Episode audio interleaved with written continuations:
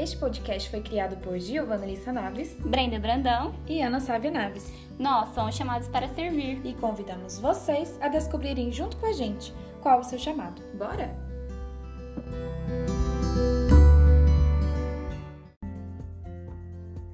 Olá, pessoal, bem-vindos ao nosso primeiro podcast e não querendo ser tão óbvias, o nosso primeiro tema é o tema do nosso podcast Chamados para Servir. Para introduzir esse assunto, Giovana, fala um pouquinho com a gente sobre isso. É isso mesmo, Ana. Vamos introduzir esse assunto com esse tema maravilhoso que é servir.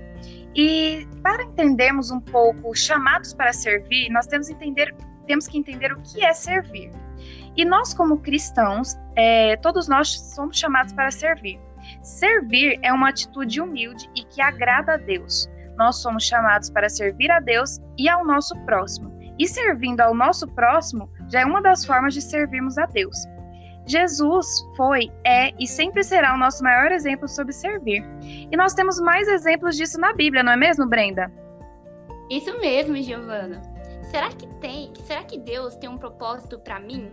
Para onde eu vou, de onde eu vim e por que eu nasci? São perguntas que provavelmente em algum momento da sua vida você já questionou e procurou saber. E para a gente entender isso, primeiro precisamos saber e entender o chamado de Deus para a nossa vida. Ainda jovem, Samuel, quando estava dormindo, foi chamado uma, duas, três vezes por Deus. Ele não teria se tornado quem ele se tornou se ele não tivesse atendido à voz de Deus. Se ele tivesse escolhido, escolhido ter dormido um pouquinho mais, certamente ele não teria se tornado um dos maiores líderes da era cristã como ele foi.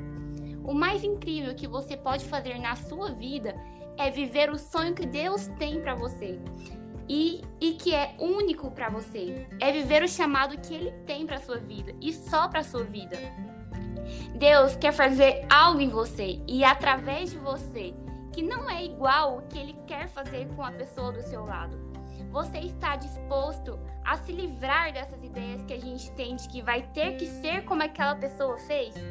Ou ele tem que aparecer como ele apareceu para aquela pessoa? Deus quer fazer algo em você que é só com você, e ele vai fazer algo com o outro que é só com o outro. E para você não importa o que ele está fazendo com o outro, porque ele está olhando de uma forma única para você.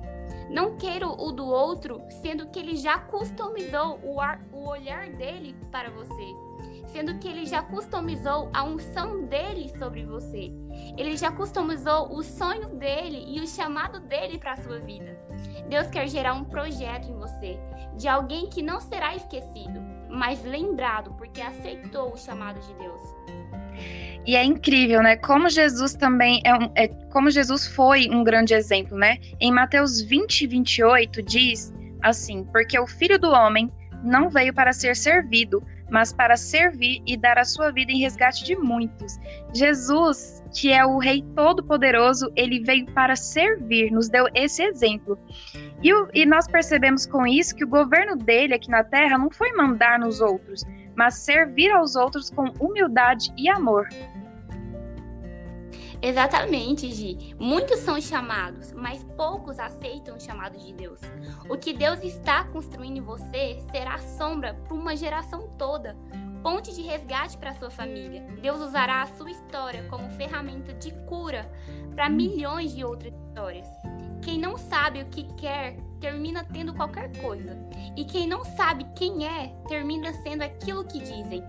Não se esqueça de que vida sem propósito é vida sem sentido. Deus sempre te coloca em uma posição que você está abençoado, mas servindo muito. E aqui vai cinco, di cinco dicas para você descobrir qual é o seu chamado. A primeira, o que faz seu coração bater mais forte? Será algum projeto missionário que você participou ou participa? Algo que te traz ânimo, alegria e motivação? Ou talvez seja um ministério da sua igreja, algo que você acha bem legal. E a segunda dica é: o que as pessoas falam para você? Quando você se dispõe a fazer algo pela obra, as pessoas vão perceber e dirão o quanto que você é bom nisso. A terceira dica é: você não precisa saber necessariamente qual é o seu dom espiritual, mas aceitar o chamado de Deus. Quarto, em que área Deus tem te possibilitado para servir? E a quinta, Invista no seu relacionamento com Deus. Para todo ser humano que segue e serve ao Senhor, recebe uma visão, uma missão, um chamado. Não é mesmo, Ana? Isso mesmo, Brenda, mas para ser chamado a servir, nós temos que ter uma característica muito especial que é a humildade. Mas você é um pouco diferente para falar sobre a humildade, porque para falar sobre ela, eu falarei do inimigo da humildade, que é o orgulho. O orgulho está presente no mundo, esteve presente no céu, foi o primeiro pecado. Satanás ele quis tomar a posição de Deus no céu por puro orgulho, queria que a sua imagem fosse é, super exaltada. E esse orgulho foi trazido para nós aqui na Terra, desde Adão e Eva, nós convivemos com esse pecado. Esse pecado é muito perigoso, por quê? Porque o orgulho não sente prazer em possuir algo, mas apenas em possuir mais do que o próximo. Nós sempre vamos querer mais do que as outras pessoas e não tem como servir se eu quero ser mais que o meu irmão. Nós temos que pensar na figura de Deus. O que, que a figura de Deus é para nós? Em Deus nós encontramos alguém que nos é infinitamente superior em todos os aspectos.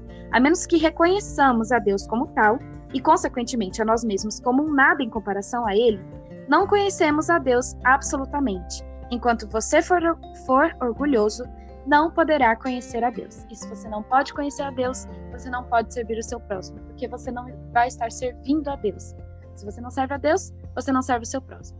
Então, que nós possamos ter essa humildade intrínseca no nosso coração, para que nós possamos servir e para que nós possamos conhecer também o nosso chamado. Isso aí, pessoal, que você possa refletir nisso e que, e que saiba que nós, todos nós temos chamado, né? Nós só precisamos aceitar e conhecer a Deus cada dia mais. Não é mesmo, Brenda?